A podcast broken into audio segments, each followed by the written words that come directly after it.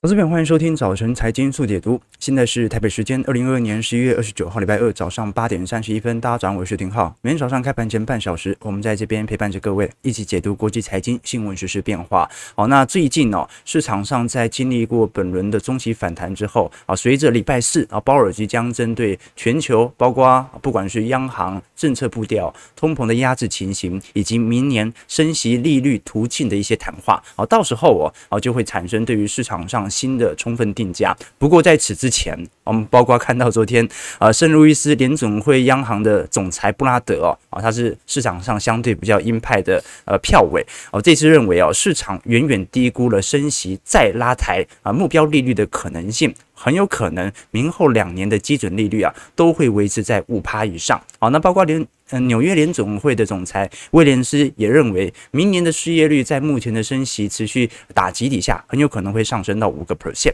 好，那这些联总会的官员陆续在礼拜四的我们讲的呃鲍尔的呃全球性谈话之前，先释放一些言论哦，尝试的要进行风险资产价格的打击。但是很快哦，隔两周之后，到时候十二月份的 FOMC 正式的会议纪要就会出炉，所以到时候也会有比较显著的影响。那不管如何啊，这个联总会太。态度很明显哦，哦，过去一段时间市场是的确有一点太乐观了哦，直接导致昨天美国股市在盘中开始采采取谈话之后啊，啊，陷入比较显著的下修，道琼跌了五百点啊，标普百和纳指跌幅大概一点五。percent，那费半就下滑的力度比较大了，仅仅有呃这个有二点六。percent，虽然呐哦现在回档的幅度开始出现啊，不过啊因为本轮的反弹怪力本来就拉得很大，好，所以就算没有这些讯息啊。稍微重挫一下都是很正常的，本来市场就会有一些均值回归的迹象。好，那另外一项哦，对于苹果股价有比较显著严重打击的，其实是来自于中国在呃过去两天哦多地爆发的大规模的抗议运动。我们都很清楚，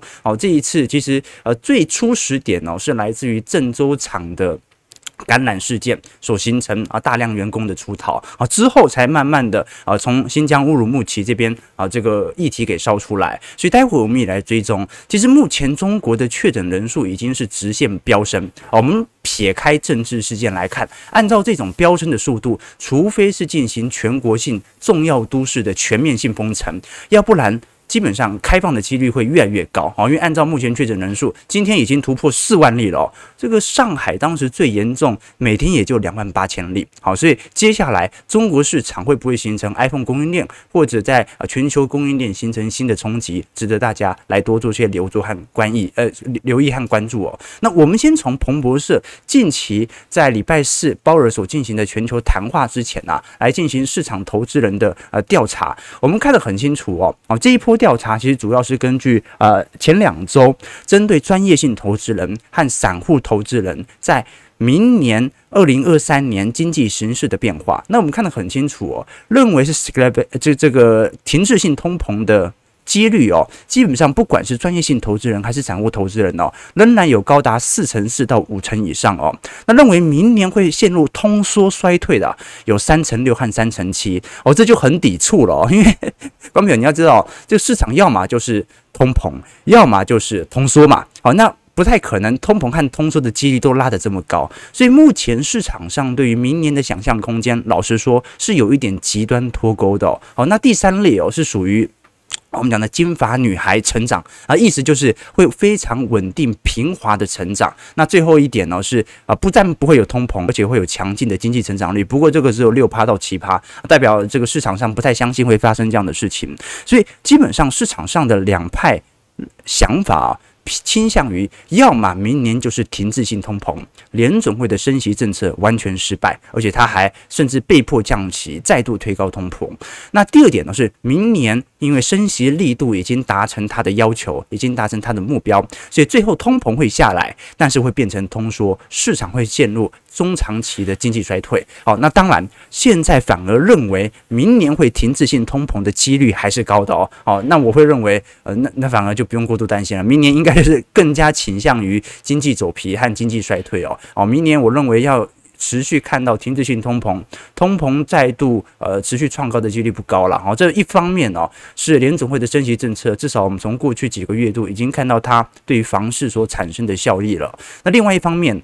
这个你现在的基期这么高。啊，明年除非又拉得多高，要不然呢？按照今年的基期，明年通膨真的很难高得起来，对吧？好，所以这是第一件事情哦。那再来，我们看到，如果是从股票基金的资金流入方向哦，其实从十一月开始，呃，开始有一些呃资金流入速度的放缓，甚至有一点流出的现象了。我们看到，啊，如果是以这个 EP FR Global 全球数据显示，现在在上上周。啊，流入的资金是两百四十亿美元啊，还在飙高哦。各位从图表上看得很清楚。可是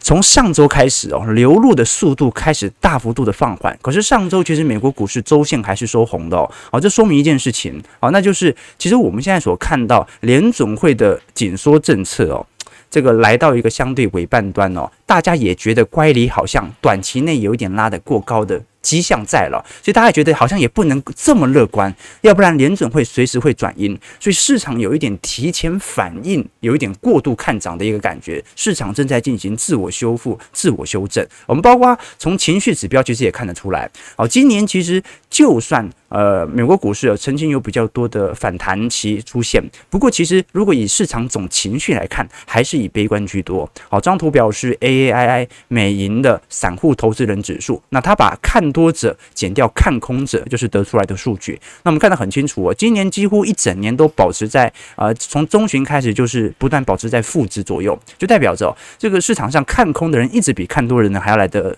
这个多。那这就形成市场上的追价意愿一直都是十分薄弱的啊。这个是我们从其实从市场情绪面所看到的迹象，那就是。大多数散户投资人其实对于本波的反弹，其实也怕怕的，而且追价意愿很薄弱。不只是美国股市的散户投资人，好，台北股市啊，不管是融资型的散户，还是小台多空比啊，操作小台的散户，基本上都在在显示这一波全球的大反弹，没什么散户在参与。啊，那谁在参与？那就是机构自己把它拉上来的。那我们都很清楚嘛，这个机构它也是有区分短期绩效的啦。何况到年底了，对吧？好，所以呃，如果它的货抛不掉，那他只能继续拉，拉到人家受不了，对吧？那如果我们从感恩节之后的几天行情表现来进行回测和预估。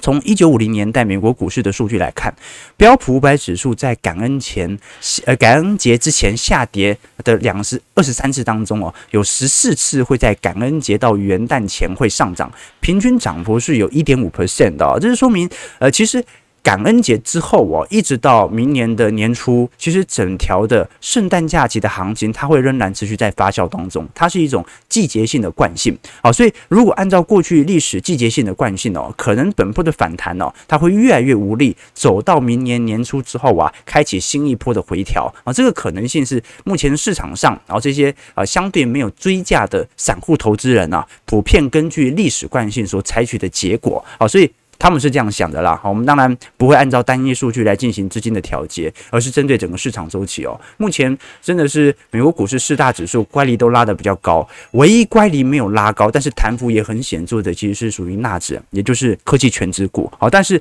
这一些科技权值股哦，呃，现在也开始有做比较适度的反弹，来自于十年期美债殖利率的下滑。哦，现在十年期美债殖利率从那时候四趴，现在掉到三点六了，对，然后那下滑幅度很大嘛。好，但是。随着十二月份的 FOMC 会议哦，再度的定价一次哦，不太可能。呃，公债利率的最高点就是四趴吧，不太可能，对吧？那包括本周五啊，到时候美国十一月的非农数据也会出炉哦。那这是 Fed 今年在最后一次利率会议前的最后一份非农就业报告，就代表着这份报告基本上决定了十二月份联准会。要采取的谈话，那随着现在通膨哦，啊越来越敏感，平均时薪的变动也备受关注哦。这一次我们看到美国平均时薪在十月份的增幅已经跌到四点七了。好，那这是一个问题啊，就是，哎，它已经跌了那么久，从今年三月到五点六嘛，现在到四点七了，还在增加，然后美国时薪还在增加，没有减少啊，所以到时候整个通膨的传导速度也会值得大家来多做一些留意和关注，呃，给大家多做一些借鉴和分享啦。我们主要就是在礼拜四的会议前有一个稍微的预估哦。好，那我们大概理解整个美国股市在礼拜四之前的市场上的一些揣测和。民调之后啊，就要来观察啊。现在市场上比较关注的，反而是中国的反风控的抗议啊，加上啊最近一系列的需求疲惫之后，对于原油价格的影响。我们其实过去就有跟投资朋友提过很多次原油价格的变化，就是不太可能在经济衰退周期，原油价格在非停滞性通膨期能够快速创高啊，因为目前升息效果已经产生了一定的效力了，所以我我。我认为现在不算是停滞性通膨，所以如果不是停滞性通膨，那么原油价格最终它会随着经济的起伏而变化。那我们看到昨天原油价格，已经收在全年最低点了啊，西德州原油价格昨天跌了一点三 percent，每桶收在七十七点二四美元，盘中低点甚至碰到七十三点六美元每桶哦哦，这一次已经是真实破底了。我们看到前阵子有一根下影线。啊，这个大概在十一月中旬的时候，那一波的下影线呢，主要是当时呃，OPEC 有传出啊，这个没有正确的新闻说要这个进行一系列的增产行为，啊，当时马上就收复了。但是你看到过几天之后又再度的跌破，哦，那目前形成原油价格需求持续走疲，对于原油价格的大幅压制，主要还是属于中国目前。由于市场相信可能很快要采取一系列的监管行为、一系列的风控行为所形成对于原油需求的急动，那我们也很清楚嘛。昨天啊，包括美国大使馆也已经向呃美国公民啊在华的美国公民啊这个要求说要备十四天的粮食、医疗。啊，还有这个饮饮食用用水这一类的哦，所以基本上哦，这个可能很快很快啊，中国各地就要采取新一波的呃监管行为或者风控行为了。那如果我们是从原油价格的走势来看的话，按照过去以往经济衰退的走皮水准哦，它的目标价其实是可以砍半的，是可以一路跌跌跌跌到五十美元，西德州美元呃西德州原油美元五十美元一桶的价格。所以在这种状态底下就。值得大家来多做些留意了。我们包括从最近俄罗斯。的原油出口哦，其实我们过去知道，在二一年呃以后哦，其实俄罗斯原油出口就比较显著的下行，在二二年这个下行速度来得更快，因为全球对于俄罗斯开始采取一系列制裁嘛。可是这一波呃快要把制裁当时对于原油的禁运快要收复了哦，所以这就说明呃其实过去一段时间原油的产量是有慢慢的在增加当中的。好，那现在由于需求面突然又开始急缩了，那供给增加，需求减少，那接下来所产生的冲击，那就是对原油价格的压制了，值得大家来多做一些留意哦。至少就目前水准来看。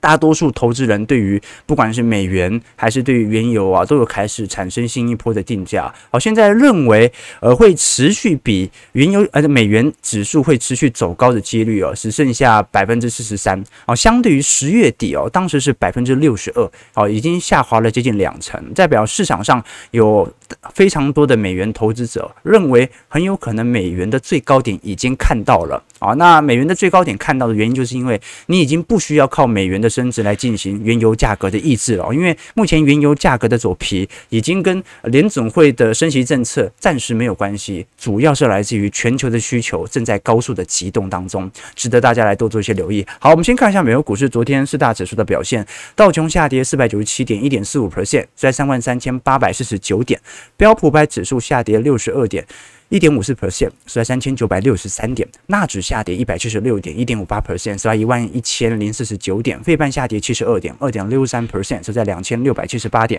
好，还是很明显啊，就是本轮反弹之后的上方盘旋。那昨天我们看到费城半导体指数啊，跌势是真的比较重啊，台积电 ADR 跌了二点六八 percent，不过。相对于费半当中的成分股就没有那么重了啦。我们看到昨天格罗方德跌了五点四 percent，恩智浦跌了四点九 percent，美光跌了四点五，高通跌了三点一，辉达跌了二点七，德州仪器的跌了二点三。好，其实昨天费半成分股普遍都跌蛮重的，然后这一波费半的弹幅也是相对比较亮丽的。我们过去跟各位提到说，呃，各位看今年以来，哦，这些费半成分股的弹幅，我从十月中旬到现在。啊，这个艾斯摩尔弹幅有五成六啊！哦，那你像是辉达啊，这个应材啊，这些弹幅都有四成以上哦。那台积电还算是跟指数差不多的，弹幅大概两成七到三成左右啊。TSM 哦，那你像是其他的德州仪器啊、英特尔啊，弹幅大概都一成到两成左右哦。所以本波的费城半导体指数的弹幅其实是非常亮丽的，你很难想象艾斯摩尔在过去一个半月涨幅居然高达五成啊。不过呃，如果是从空头趋势来看，它也还没有做一个显著的突破啦。啊，只是说费半过去杀的比较重，当然从指数层面弹幅就比较明显了了。那如果我们从昨天比较对于指数有重要影响的成分股，其实是从苹果来观察啊，因为苹果昨天跌了二点六三 percent 啊，其实苹果的跌幅我跟目前在郑州厂的产能哦有非常剧烈的相关哦，这个很有可能哦，目前。按照鸿海郑州厂的预估哦，十一月的产能至少少了三成，那很有可能今年 iPhone Pro 的产量会直接少六百万只。那这种六百万只哦，你说少个一两百万只哦，那可能还在原本的需求的库存调整之内哦，少了六百万只，可能会直接导致供应链的中断和危机。好，是代表 本来大家今年是那个 iPhone 可能卖不太掉啊，这库存很高啊，现在突然库存不够啊，全球都在缺 iPhone 了啊，所以呃，对苹苹果价格哦，产生了几乎是两周以来最大的单日跌幅哦，这跟中国的疫情就有密切的相关。那包括我们过去几天哦，一直跟各位关注在中国大陆目前的疫情情况哦。现在在昨天晚上的确诊病例已经突破单日确诊突破四万例了。那中国现在如果是以各地的区域来看的话，并没有那种啊单一城市超过万例的。确诊病例哦，大部分都是分散在各地哦。好，你像是呃，北京有八百四十例，重庆有两百三十八例，广东目前有一千三百例，山西有一百六十二例，河南一百五十七例哦。那呃，各地不管是。好，这个四川啊、吉林、山西、陕西啊，其实到处都有确诊病例。哦，所以现在中国的疫情呢，它不像是四月份的上海是单一城市的大规模爆发，它是各地都在陆续的呃缓步的增加当中。哦，那目前已经到四万例了。那按照这个速度是十天翻一倍哦，十天翻一倍。好的，我们看得很清楚哦。这张图表左边是中国的确诊病例哦，已经远远超过当时二零二二年在四月份上海封城的水准了。好，所以呃，其实。也很清楚了啊，昨天因为 这个有投资朋友在聊说啊，这个疫情这么严重，上证还没破底，而且离这个破底还有很长一段距离哦。啊，这个能不能投资？这个投资朋友可以针对这个。自己的想法来做决定的啊，但是很明显哦，这一次其实整个中国如果采取新一轮的风控措施的话，那对于第四季的 GDP 啊，就会有非常严重的打击了啊。这其实对啊，你说的不要核酸要自由，人家要的自由，呃，我觉得不是言论自由，不是什么新闻自由啦，人家真的就是想要这个出去吃碗面，然后 可以到便利商店买包烟的自由，对吧？哦，这个是，所以我觉得。如果有让步的话，可能这个冲突一下就解决了，对吧？啊，可可惜就是啊，面子拉不下来啊。我们我们跟投资朋友讲过，这个现在整个全球的在经济的改革，你只要看到一个产业结构的改变哦，它背后可能就是隐含着一整条啊产业链工人的失业，就好像电动车，大家不要觉得电动车哦。感觉对于这个世界的想象是美好的哦。这个电动车开始发酵之后，我最近看了几篇数据哦。你像是台湾很多的修车厂啊，以前市民大道底下的啊，或者洗车厂啊、包养厂啊，哦，都开始陆续倒闭了。为什么？因为随着电动车的持续推出哦，电动车它要求的是一体化生产，所以你要修，我很难去保养厂修。然后你要做什么更新呢？它也都是使用软体更新，所以就是跟原厂越来越加的紧密，那就造成很多啊失业人口的上升。对吧？OK OK，对对啦，这个以前我们跟投资朋友分享过，这个呃，有时候我们要看这个财经世界，要看得更长远一点哦，因为真正的穷哦，并不是财富穷哦，是思想穷。以前以前我们我还忘记是去年嘛，有导读过一本书嘛，啊，那是美国的一位非常有名的女作家芭芭拉，她写的《我在底层的生活》，她里面就做了一个社会实验嘛，她就呃自己作为一个作家。啊，他是属于中产阶级，那他到底层去跟那些穷人一起生活、一起工作，赚一样的钱，来了解清楚美国穷人没办法翻身，到底是他不想翻身，还是他没有能力翻身呢？后来他在里面就发现一个非常有趣的情况，他发现美国的底层的这些工人哦，这个大部分住的地方都在哪里？都在汽车旅馆。哎，这个汽车旅馆很有趣。我们讲不是那个台湾有那种什么按摩浴缸的汽车旅馆哦，我们讲就是美国不是有很多那种卡车司机要长途旅行啊，在郊区会有的那种汽车旅馆。他就发现美国最底层的，比如说那种女工哦，哦，在美国的餐厅里面打工，那一天大概就赚四十美金、五十美金哦。那可能住一个汽车旅馆一个晚上就四十美金嘛，那一千出差不多，对吧？那说白了，就是你一天赚的大部分的钱，其实都是交给了旅馆，对吧？那你自己剩下来的的钱呢，能够喂饱就不错了。那那时候芭芭拉就觉得很奇怪，因为你去租一套房，都很明显比你去住汽车旅馆还要来得更加划算。然后住一套房，每天的居住成本可能就是十美元而已哦，都不像是住汽车旅馆这么贵。那为什么这些底层的人，他们都选择去住汽车旅馆呢？后来发现。哦，是因为如果要去住公寓的话，你必须要缴三个月甚至要半年的定金。哎，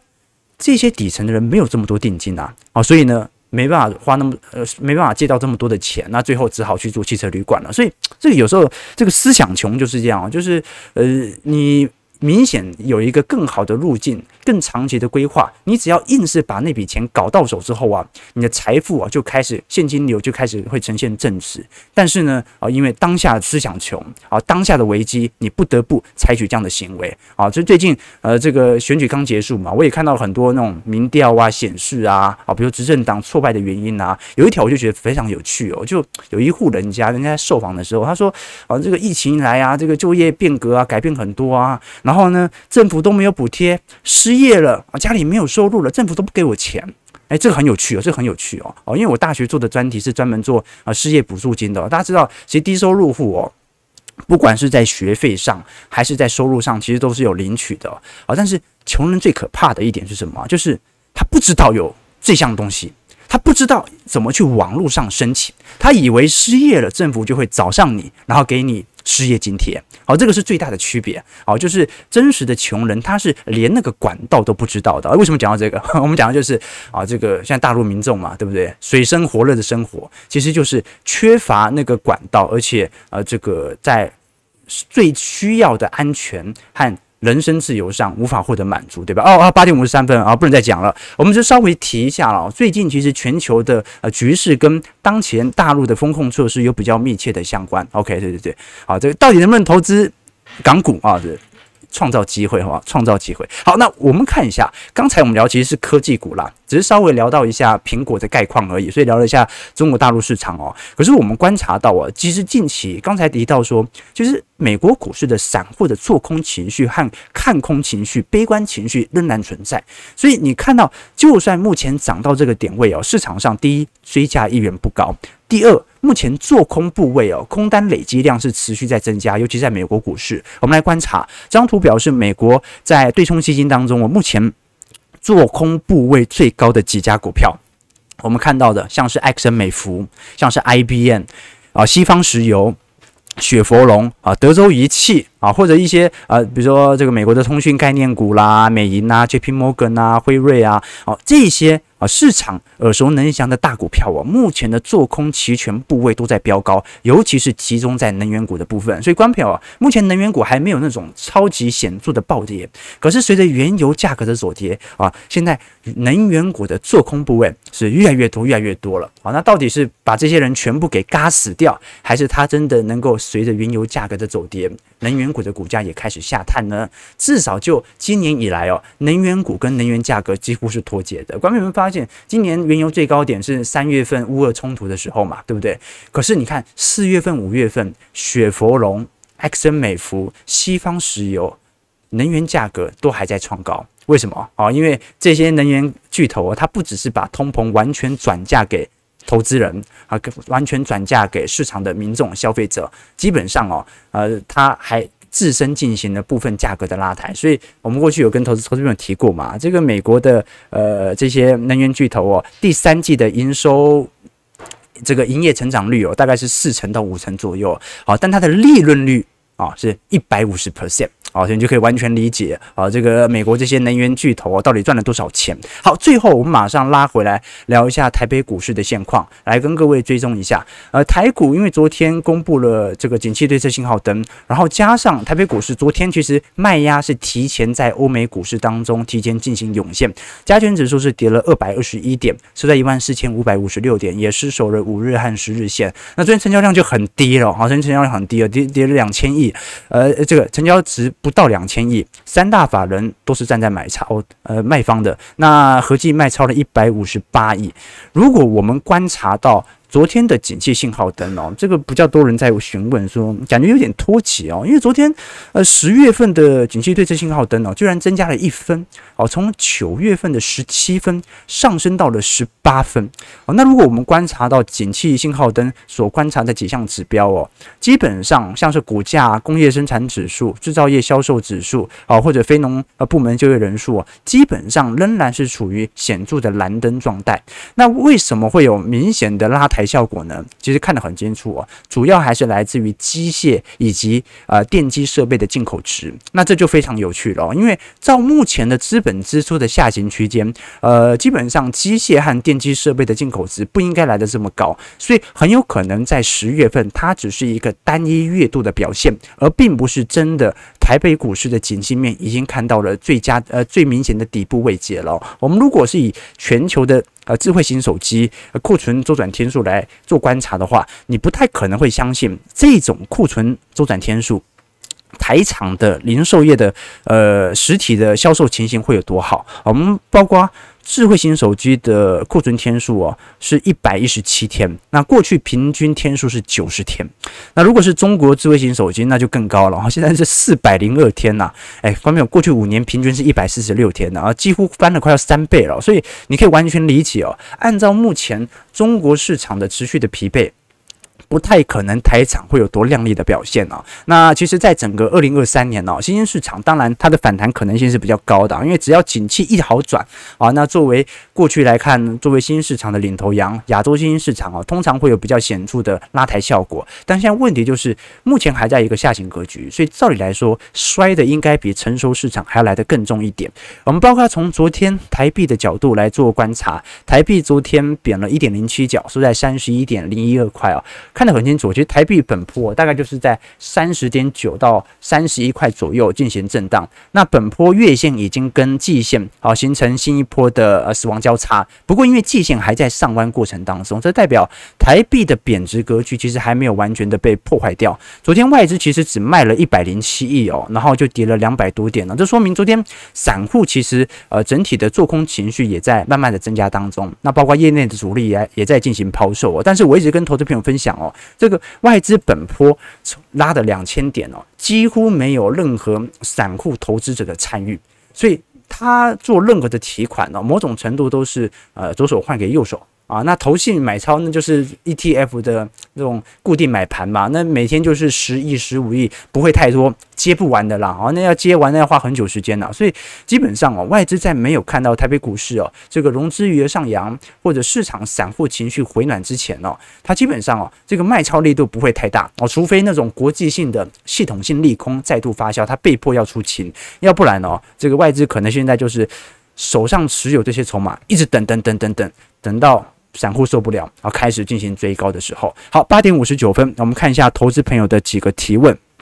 这个对这一波散户真的强，完全不追高啊，这不一定哦，搞不好再拉个几天，马上又上去了，对吧？OK OK，这个对。呃，做空他们的快筛股吧，对，其实你看到大陆目前已经做了蛮多让步了啦，对不对啊？不是不是不是蛮多让步了，而是说，其实，在微博上你看得很清楚哦，这个呃，这个官方是有明显的在测风向的呃这个时机点了。好，那我们继续往下看啊，就既然还有一两分钟啊，其实我们今天本来要聊欧洲股市的，只是刚才不小心这个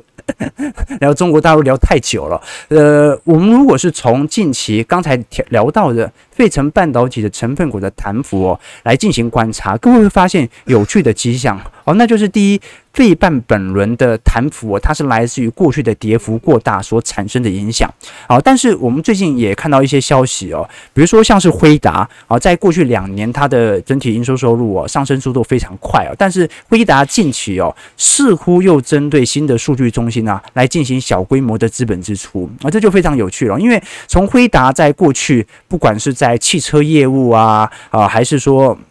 啊，数据中心、游戏业务的增长速度都比较快，但是汽车业务部门呢、它所受到的关注其实是比较少的，原因就来于它的整体占营收的收入没有这么大哦。可是，在第三季度，蛮有趣的一件事情是，就是你看第三季度做游戏的啦，做数据中心的啦，啊，其实好像感觉都这个增长速度没这么快了。可是第三季度辉达的汽车业务的营收同比增长是百分之八十六哦，这个是非常明显的增长哦。尽管它的营收规模看起来蛮小的，二点五亿美元而已哦，大概占整体营收只有四点二趴哦，但是有蛮明显的电动车业务正在快速扩大的感觉哦，所以未来我们几个交易日也会来跟投资朋友追踪。在实体电动车的增长状态，来跟投资朋友多做一些关注。好，台北股市开盘下跌五十四点，收在一万四千五百零二点。好，今天量能一样很低。好，所以一现在一一千六一千七百亿而已。所以这个外资哦，他要卖也不知道卖给谁嘛。好，散户本波根本没追，所以，唉，这个台北股市搞不好在未来两个礼拜又要进入到一条比较明显的。人走茶凉啊，到时候看我们的直播观看人数，大家就可以大概理解了哈。这个我们散户这个直播人数也算是蛮明显的指标了啊。通常啊都是当日有巨幅波动的时候，我们直播人数才会飙高。好，大家就是这个用我们直播人数来当做一个判断好了哈，就是说啊市场什么时候有过度乐观的时候啊，这个人数回来就是差不多的时候了。OK OK 啊啊睡公园不错，哎，最近天气又变热了，有没有这种感觉？啊，这个。中午的时候太阳真的很大，好，所以大家啊早晚温差真的很大，要这个这个稍微注意一下风险。然后大家都说我做讲汽车旅馆是要开车，不要没事就开车。我刚刚讲的是货车司机会住汽车旅馆，对不对？OK OK OK，啊对对对，台湾的汽车旅馆跟美国的还是不太一样，然后台湾的这个设备比较好啊，这个有按摩浴缸啦，有些有按摩椅啦，或者可以叫吃的服务，是不是？OK 啊。啊，我是听别人讲的，我听我我听我们小编讲的啊。好，九点零二分，感谢各位今天参与了，我们就明天持续来为各位追踪一下欧洲市场的实体变化。感谢各位今天参与，如果喜欢我们节目，记得帮我们订阅、按赞、加分享。我们就明天早上八点半，早晨财经速解读再相见。祝各位投资朋友开门顺利，操盘愉快。